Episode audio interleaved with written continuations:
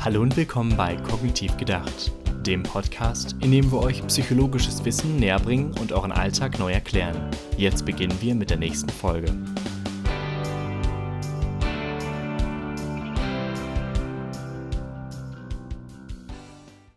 Ja, das ist die erste Folge, in der wir eigentlich nur ja, frei über irgendwelche Dinge sprechen, wo wir einfach gerade Bock haben, drüber zu sprechen. Zum Beispiel, was wir Cooles diese Woche gelernt haben. Oder was uns generell auf dem Herzen liegt und ansatzweise mit Psychologie zu tun hat. Oder einfach mal ein bisschen Roast über das Psychologiestudium. Oder Weil so. Wir haben alle was zu roasten. Auf jeden Fall. Eine ganze Menge. Ja, und wer möchte anfangen? Irgendwoher Bock, irgendwie zu sagen, was ihr auf dem Herzen oder ihm auf dem Herzen liegt?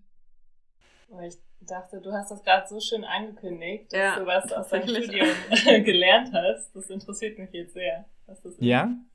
Okay. Ja, hau raus. Komm. Okay, ich hau raus. Also, ich habe diese Woche was relativ Cooles gehört äh, oder gelernt über wie Psychologie eigentlich so angefangen hat, überhaupt in der Gesellschaft relevant zu werden. Ne? Also wie zum Beispiel, besonders in der klinischen Psychologie, die Psychologie sich über ja, die Psychiatrie äh, äh hinübergesetzt hat, weil die war sozusagen im 19. Jahrhundert oder im 20. Jahrhundert eigentlich die, die sich mit mentalen Krankheiten auseinandergesetzt hat. Und wir haben Psychologen es eigentlich geschafft, sich an, an die Front zu kämpfen und äh, ja, einen Einfluss zu haben.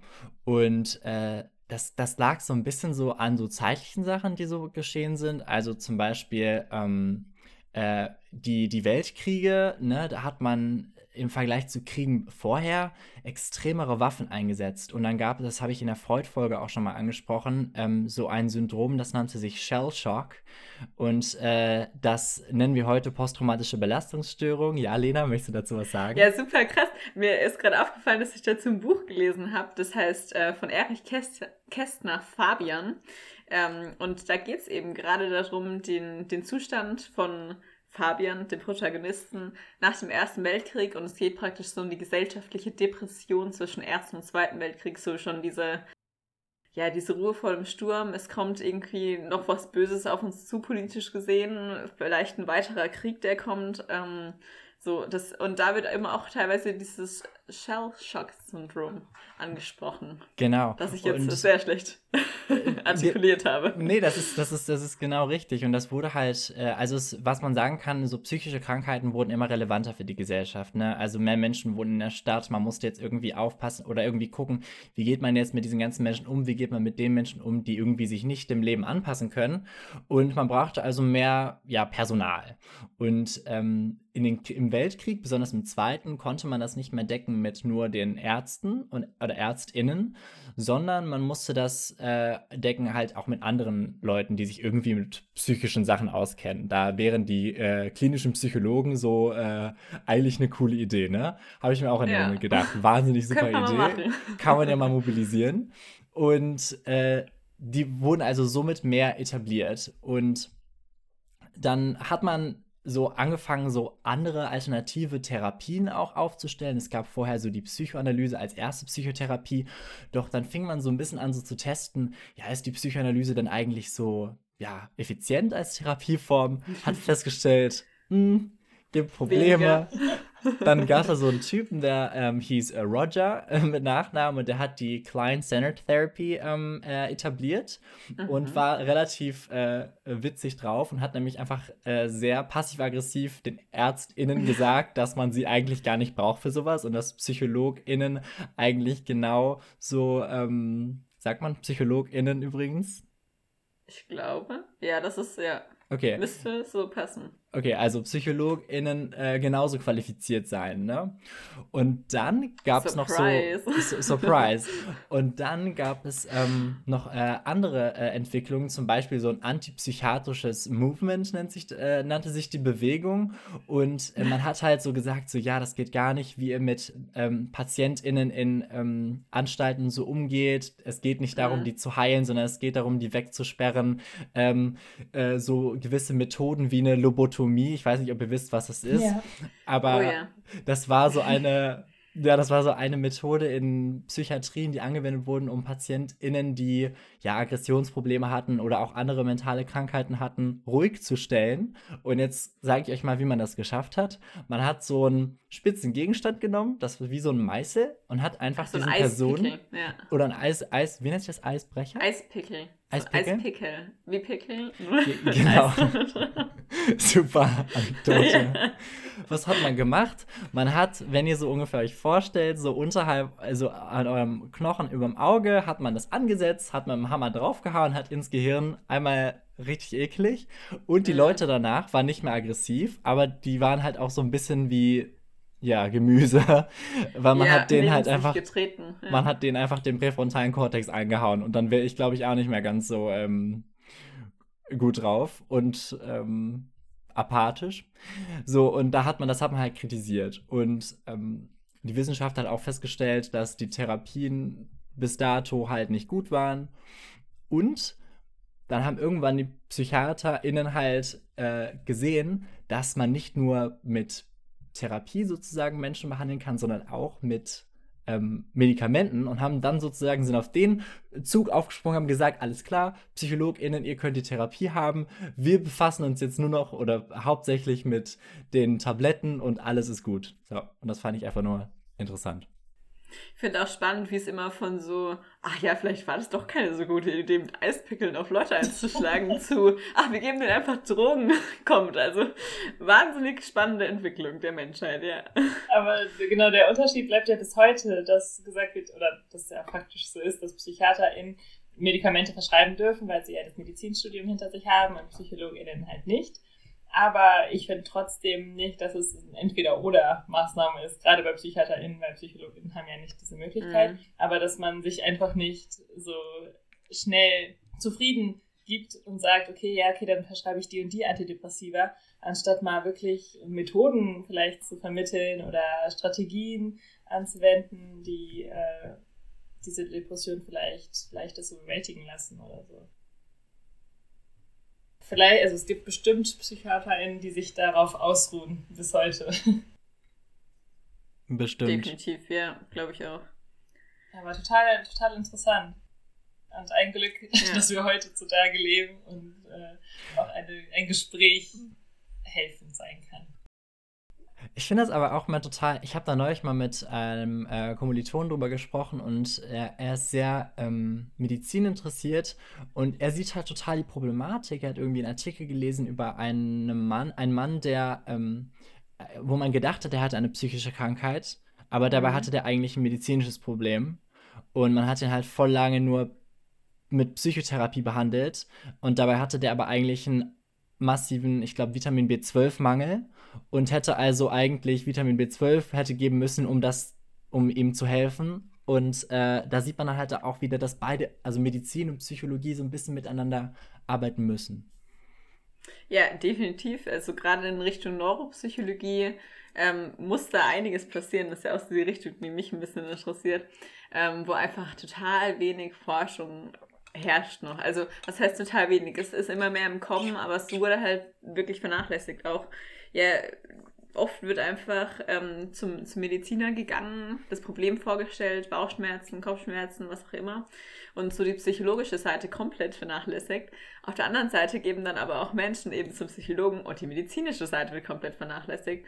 Und ja, PsychologInnen und MedizinerInnen sollten einfach dann auch mal vielleicht ein bisschen zusammenarbeiten. Und so, wenn wir doch beides wissen und wir nicht einfach äh, immer zwischen den Therapien unterscheiden müssen, wir müssen uns nicht entscheiden, ob wir die Leute mit Eispickeln einhauen oder ihnen Drogen geben. Vielleicht kann man beides machen. Ja. so. Oder, oder, oder, oder gar Oder nichts. nichts davon. ja gut, vielleicht nimmt man eher die modernen Methoden, aber so vom Prinzip her, vielleicht wäre ein Austausch mal eine gute Möglichkeit, so als Alternative kann man nur mal vorschlagen, ne? Mhm. Ja. Wer hat, wer, wer hat noch was Cooles? Ich bin bereit. Ja, also meine Woche war unglaublichst produktiv, ja. Mhm. ähm, nicht. Aber ich habe ein Buch gelesen und zwar heißt es ähm, The Midnight Library von Matt Haig. Ich hoffe, ich sage das einfach richtig. Wenn nicht, habe ich halt einfach dieses Buch gelesen. Und der Autor tut mir jetzt etwas leid. Und dieses Buch, ich fand es unglaublich interessant. Es geht so ein bisschen um die Frage, wenn ich denn unendliche Möglichkeiten habe, wie ich sie ja im Leben habe. Also jede Entscheidung ist eine Möglichkeit, die mein Leben verändert. Und ich glaube, gerade Menschen so, die überlegen, wo will ich studieren gehen, was mache ich nach der Schule, welche Ausbildung nehme ich. Gerade da sind Menschen in unserem Alter, glaube ich, sich sehr bewusst darüber, ähm, dass so eine Entscheidung total viel entscheiden kann. Ähm, und auch dann festlegt, welche Leute ich als nächstes kennenlerne, in welches Umfeld ich komme, wie ich dann weitermache. Alles einfach gefühlt. Und dieses Buch ist eben mit dieser unendlichen Fülle an Entscheidungen, welches Leben würdest du dir aussuchen? Und ich saß so da und dachte mir, keine Ahnung, ich bin doch jetzt schon überfordert. ich ich glaube, das Interessante bei diesen ganzen Entscheidungen ist, dass einem erst im Nachhinein einfällt, dass man sich für irgendwas entschieden hat, obwohl man das gar nicht aktiv getan hat. Zum Beispiel gibt mir das, äh, fällt mir das irgendwie so auf, dass ich oft einfach so meinen Weg gehe und dann einfach irgendwas mache und im Nachhinein denke, äh, das hätte ich jetzt aber auch mal anders machen können, aber jetzt kann ich es auch nicht mehr ändern und deswegen habe ich mich jetzt wohl oder übel für diesen Weg entschieden das ist, genau, so geht mir das auch zum Teil, aber wie das Beispiel, was du gerade angesprochen hast, Lena, mit nach der Schule, da hatte ich das mhm. total krass gemerkt oder da war mir das so bewusst und dann habe ich auch zu einer Freundin gesagt, so, ich weiß nicht, egal in welche Stadt ich gehe, am Ende komme ich mit einer, oder genau, die, ich suche mir nicht nur meine Stadt aus, in der ich studiere, sondern auch die Familie, die ich später haben werde. Also das war so mein Konsens, mhm. weil ich mhm. mir gedacht habe, okay, ich werde ja zwangsläufig andere Personen kennenlernen und das wird dazu führen und, und, und. Dann da wieder die Frage, okay, oder ist dann das, wo man später landet, vielleicht erreicht man das doch über mehrere Wege. Ich weiß nicht, wie es in dem mhm. Buch beschrieben wird, ob dann manche Ergebnisse Echt? gleich mhm. sind oder komplett anders von vornherein. Ich will nicht so krass spoilern, aber ich meine, alle, alle Wege führen nach Rom. Ne? ich meine, ob ich jetzt ich meine, derselbe Ausgang einer Situation kann ja durch verschiedene Entscheidungen bezweckt werden, finde ich zumindest. Deswegen war ich auch im Endeffekt so, oh, ist das so wichtig, die Entscheidung an sich? Also ist es nicht so ein typisch menschliches Verhalten, dass man da steht und sich denkt, oh mein Gott, ich muss das jetzt entscheiden, das ist so schlimm und oh nein. Und ähm, am Endeffekt ist diese Entscheidung so banal gewesen. Man denkt sich so, ja, hat es auch nichts gebracht, sich darüber den Kopf so zu zerfetzen. Ähm, und klar ist es bedeuten, wo man studieren geht und so, aber ich finde im Endeffekt, man muss sich irgendwann entscheiden. Und ich für mich habe zumindest festgelegt, dass bevor ich mir den Kopf noch weitere 100 Millionen Stunden zerreiße, das vielleicht auch mal eine gute Möglichkeit ist, zu sehen, dass es vielleicht gar nicht so sehr darauf ankommt, wie wir entscheiden, sondern wie wir mit der Entscheidung umgehen, weil in jedem Leben wird es irgendeine Entscheidung geben. Und wenn es die Entscheidung war, sich heute früh ein Latte Macchiato mit Milch zu holen, ähm, die man bereuen wird, ja, hinter Luke. Oder ein weiteres Peanut Butter and Jelly Sandwich zu essen, wo ich wahrscheinlich schon eine Million von in meinem Leben konsumiert habe. nee, so, früher oder später, ja, nicht nur du, definitiv nicht nur du. Aber früher oder später wird man irgendwas bereuen, so. Und solange es so kleine Sachen sind wie, okay, ich habe jetzt das 100 Milliarden und einste äh, Peanut Butter and Jelly Brot gegessen, ne? Das ist, das kann man wirklich, das kann ich nicht mehr rückgängig machen. Und dann kommt es halt darauf an, wie ich damit lebe.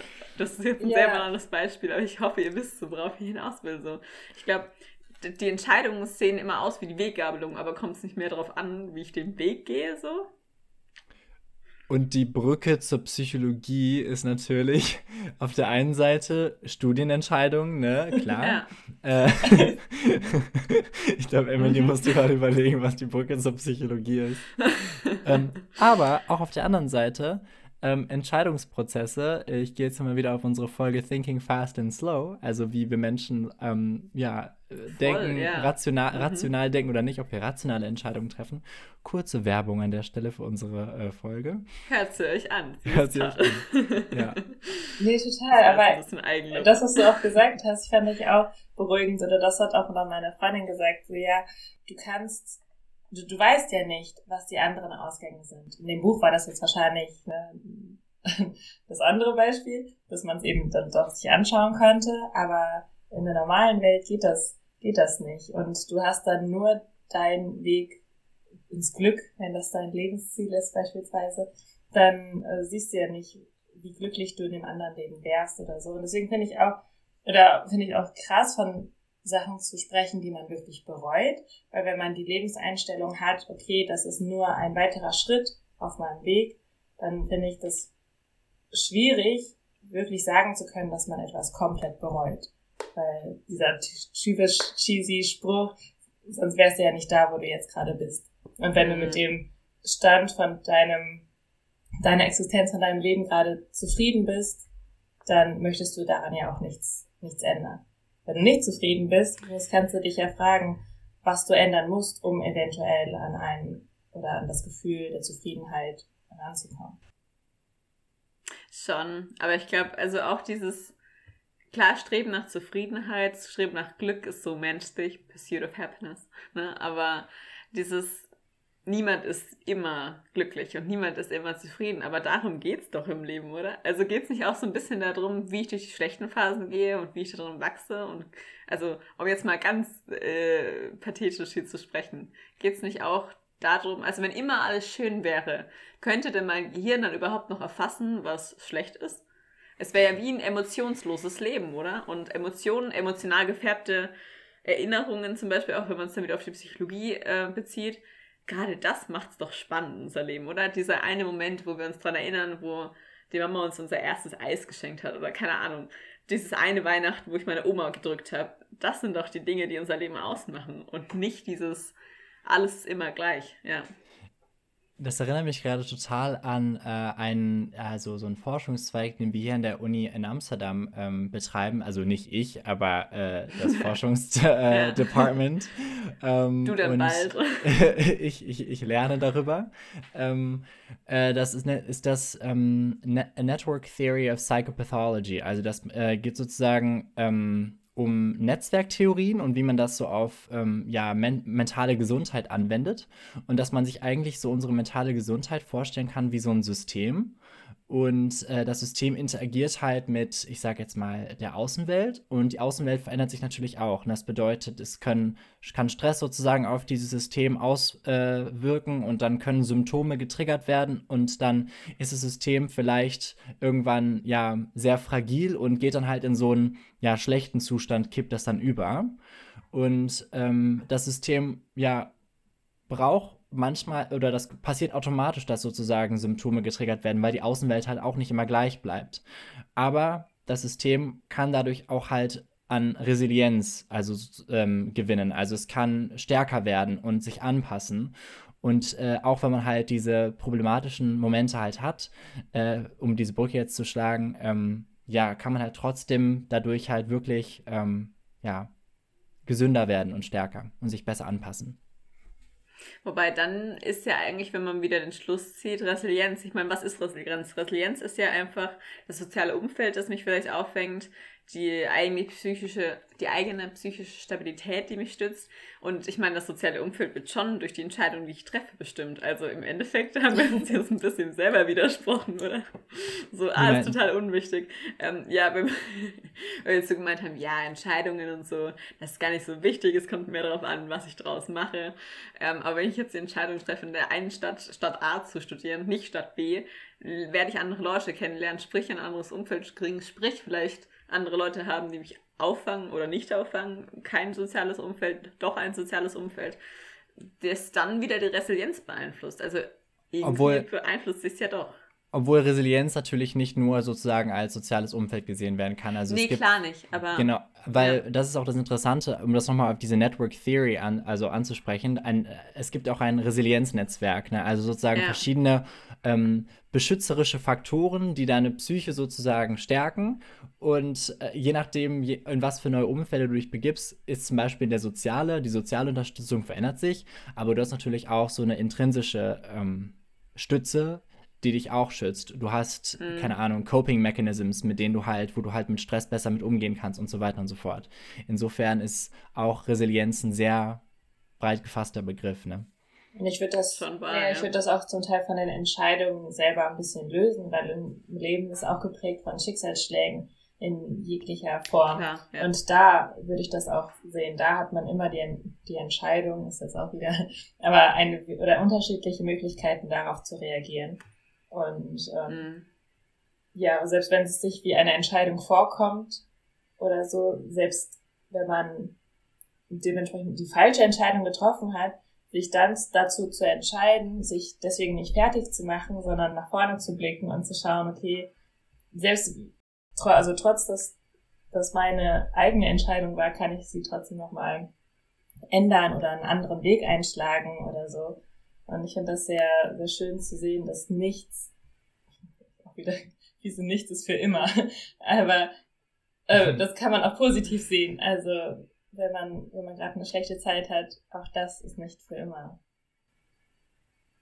Ja, das Leben an sich ist endlich. Ja. Dementsprechend ist nichts für immer. So, wenn man es wenn man's so sieht. Ähm, und auch dieses, also was mir dieses Buch gezeigt hat, und deswegen wollte ich es eigentlich hauptsächlich mit euch drüber sprechen, dass mich das total so zum Nachdenken gebracht hat, was ich total schön fand, über dieses ganze, was machen eigentlich Entscheidungen mit mir und warum verbringe ich so viel Zeit damit, darüber nachzudenken, wie ich entscheide, anstatt damit zu leben, dass ich entschieden habe. Also, warum verbringe ich in meinem Leben so viel Zeit damit, mir Gedanken zu machen, was ich denn als nächstes tun werde, anstatt einfach mal da zu sein, wo ich gerade bin? Und die letzte Entscheidung zu genießen, so. Das hat mir das Ganze gezeigt, weil ich mir dachte, jetzt schreibt jemand ein ganzes Buch darüber, wie er Entscheidungen trifft. Und ich dachte mir so, witzig, aber wir könnten halt auch einfach mal so, ich muss ja eh damit leben, was ich entschieden habe. Ich kann es nicht mehr rückgängig machen. Ich wäre gerne in der Midlight Library und würde vielleicht gerne mal gerne Sachen rückgängig machen. Ich glaube, das ist super menschlich. Aber im Endeffekt kann ich es nicht. So, ne? Fail. Und deswegen dachte ich mir, ja, vielleicht, ähm, vielleicht lebe ich einfach in der Zeit auch. Also wa warum schreiben wir so viele Bücher über Entscheidungen? Das war also meine Hauptfrage. Ja, total interessant, weil damit hatte ich früher und bis heute bestimmt auch noch ein paar Probleme, dieses Annehmen, dass wir an dem Moment jetzt nichts ändern können, dass wir wirklich nur im Hier und Jetzt leben. Und Hm. die Vergangenheit vielleicht schön oder schmerzhaft war und die Zukunft vielleicht total toll und unerwartet wird, aber im Endeffekt weiß ich das nicht. Und ich habe so viel Zeit damit verbracht, mich auf die Zukunft zu freuen und zu denken, okay, wenn ich erstmal auf die weiterführende Schule komme, dann passiert das und das oder cool, jetzt habe ich mein Abi, jetzt äh, fange ich an zu studieren, jetzt passiert das und das, anstatt zu erkennen, okay, aber was möchte ich denn jetzt gerade?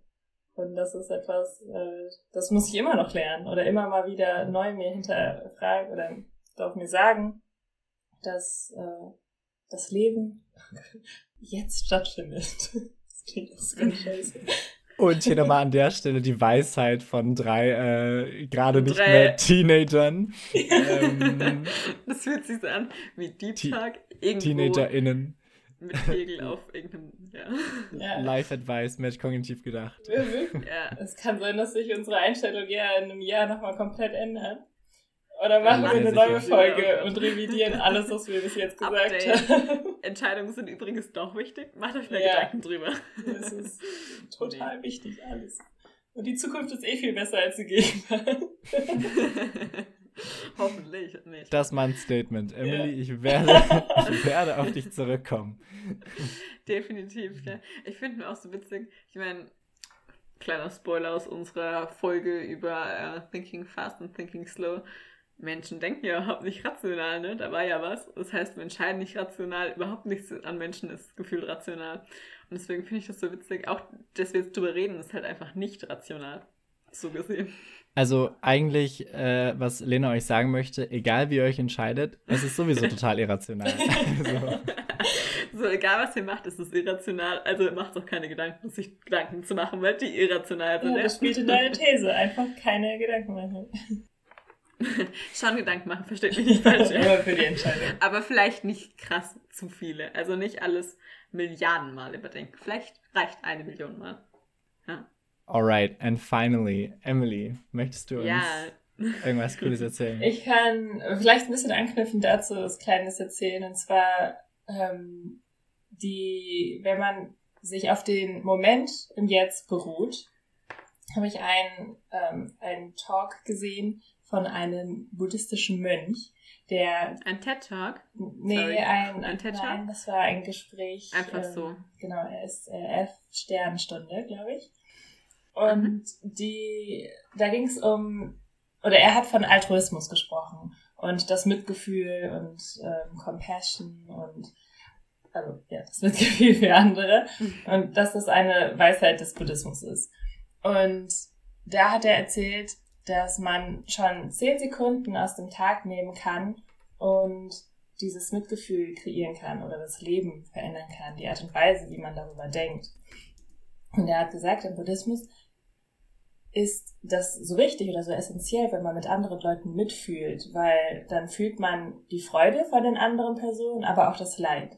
Und wenn man das Leid der anderen Person mitfühlt, dann möchte man das ja auch minimieren. Somit ist, wenn man diese Einstellung hat, möchte man die Welt zu einem besseren Ort machen, sodass möglichst wenig bis gar keiner Menschen mehr leiden.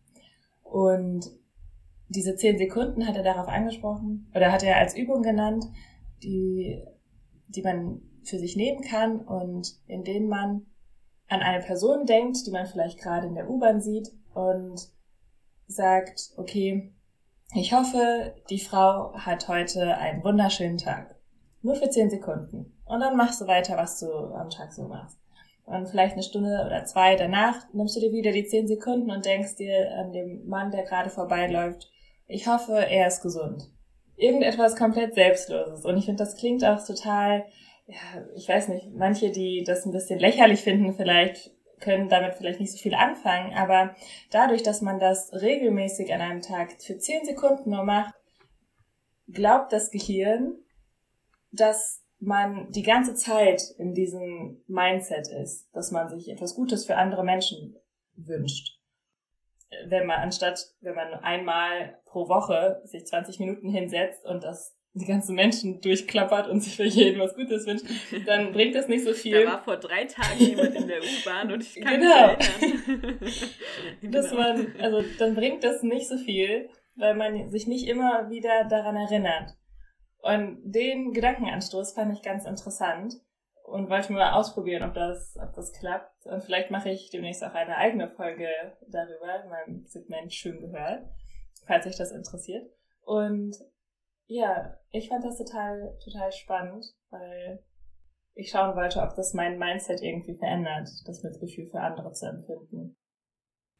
Total schön irgendwie die Vorstellung. Also ich, vielleicht kann man das auch so als, als, ja, als Mini-Hausaufgabe, Aufgabe so für die ZuhörerInnen gestalten. Das ist einfach, also wenn ihr das mal ausprobiert, sagt mir Bescheid, ja. ob das gut ist oder nicht. Ja, ich, dann mache ich es vielleicht auch. Ja, ja. Und, aber das cool. Ding ist ja, dass zum Beispiel aufgrund von Meditation können ja neuronale Strukturen verändert werden können. Also dazu gibt es ja schon relativ viele Studien. Deswegen habe ich mir jetzt gedacht, ob nicht auch neuro neuronale Strukturen ähm, dadurch verändert können, werden können, dass ich mehr Mitgefühl empfinde. Schwierige deutsche Worte. ähm, das heißt, vielleicht gibt es dazu auch was. Vielleicht können wir dazu mal eine Studie raussuchen und die teilen. Bei Meditation kenne ich das, also weiß ich das, da kenne ich auch ein paar Studien die ich auch gerne in die Infobox vielleicht verlinken kann, wer da Interesse dran hat. Die sind super cool. Schaut euch das an. Danach werdet ihr bereuen, dass ihr nicht vor zehn Jahren angefangen habt zu meditieren. Ja, wirklich. das hatte... Aber vielleicht gibt es dazu auch was. Ja, ja, ganz gut. Der Mönch hat das halt auch gesagt, der, bei ihm wurden solche neuronalen Untersuchungen durchgeführt und der hat halt für Jahrzehnte, ah. stundenlang täglich meditiert und dann natürlich sich ja. auch auf das Mitgefühl berufen. Und seine mhm. Gehirnaktivität war stärker in den Arealen, die für Mitgefühl zuständig sind. Also das ist auf jeden Fall sichtbar. Das ist wahrscheinlich jetzt nicht mit zehn Sekunden pro Stunde oder am Tag getan, aber ähm, dass es einen Effekt hat, finde ich total, total schön. Ähm, es gibt äh, äh, einen Podcast, den ich immer höre. Ich mache hier kurz Werbung für was anderes. Aber ähm, das ist einer der offiziellen Podcasts von der APA, der American Psychological Association, ähm, die ja sozusagen ja, richtliniengebend ist für oft für wie Forschung in der Psychologie durchgeführt wird. Und da werden halt auch irgendwie ähm, ja, Forscher interviewt. Und da gibt es einen Forscher namens äh, Richard Davidson. Und der ist genau so ein Typ, der halt Meditation erforscht und auch das macht. Also er hatte, glaube ich, den Dalai Lama ähm, bei sich und hat Forschungen durchgeführt anhand, ja, äh, also neuronale Forschung, wie dessen Gehirn aussieht und da hat man halt auch strukturelle Veränderungen festgestellt. Und also Richard Davidson, ähm, der ist äh, an der University of Wisconsin für die Leute, die es interessiert. Ich habe gerade auch, ähm, so wie man gute Research macht, einfach mal in Google eingegeben, was dazu kommt, zu dem ganzen Mitgefühlstraining. Und tatsächlich gibt es vom Max-Planck-Institut für Kognitions- und Neurowissenschaften ähm, einen interessanten Artikel über Meditation als Mitgefühlstraining. Es gibt ja bestimmte Meditation Meditationsformen auch. Der ist von 2012. Und da geht es eben auch um die Strukturen, die sich im Gehirn verändern. Hier, ähm, dieses, also man, man kann ja sowohl den Schmerz als auch die Freude, als auch das Glück von einem Menschen nachempfinden. Und der, der Konsens von diesem Artikel ist, dass es noch besser erforscht werden müsste, welche Langzeiteffekte das hat. Ähm, aber das ist eben durchaus in kurzer Zeit schon, also dass man, wie du es gesagt hast, dass man die Gehirnaktivität, wenn man die dann anschaut, ähm, in bestimmten Regionen verstärkt ist, die mit positivem Affekt, Liebe und Nähe assoziiert sind. Zitat aus äh, dem Artikel Ende. Und diese Veränderungen waren spezifisch für die Mitgefühlsgruppe und wurden nicht bei den Gedächtnisgruppen beobachtet. Also sie haben hier zwei verschiedene Gruppen beobachtet. Ähm, eine Kontrollgruppe, die Gedächtnisgruppe und eine Mitgefühlsgruppe, die diese Meditation durchgeführt hat. Und dementsprechend, kurzfristig kann man durchaus Effekte schon sehen. Die äh, Langzeitstudie müsste dazu noch äh, durchgeführt werden. Aber wer weiß, vielleicht finden wir da auch bald noch mal was dazu. Super spannendes Thema.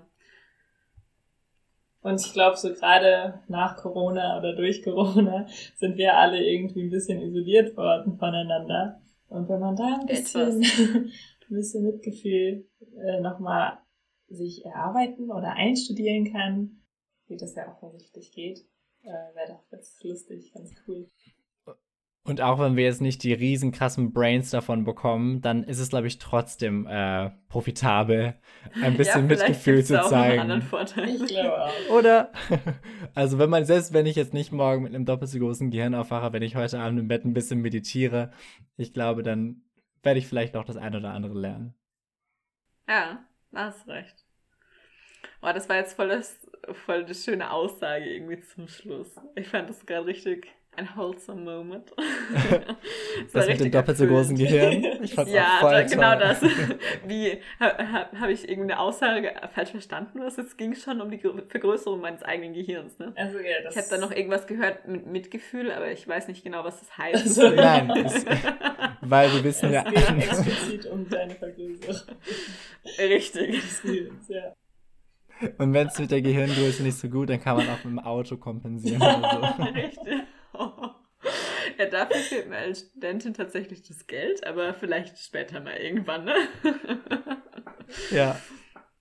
Okay, in, in diesem Sinne würde ich sagen, es war ein schönes Gespräch am Freitagabend. Wir nehmen das übrigens an einem Freitagabend auf. Vielleicht erklärt das auch die ganzen Gespräche, die ganze Wochenverwirrung und die späte Stunde. Tragen vielleicht nicht zu diesen geistigen Hochflügen bei, die ich gerade hier beigesteuert habe.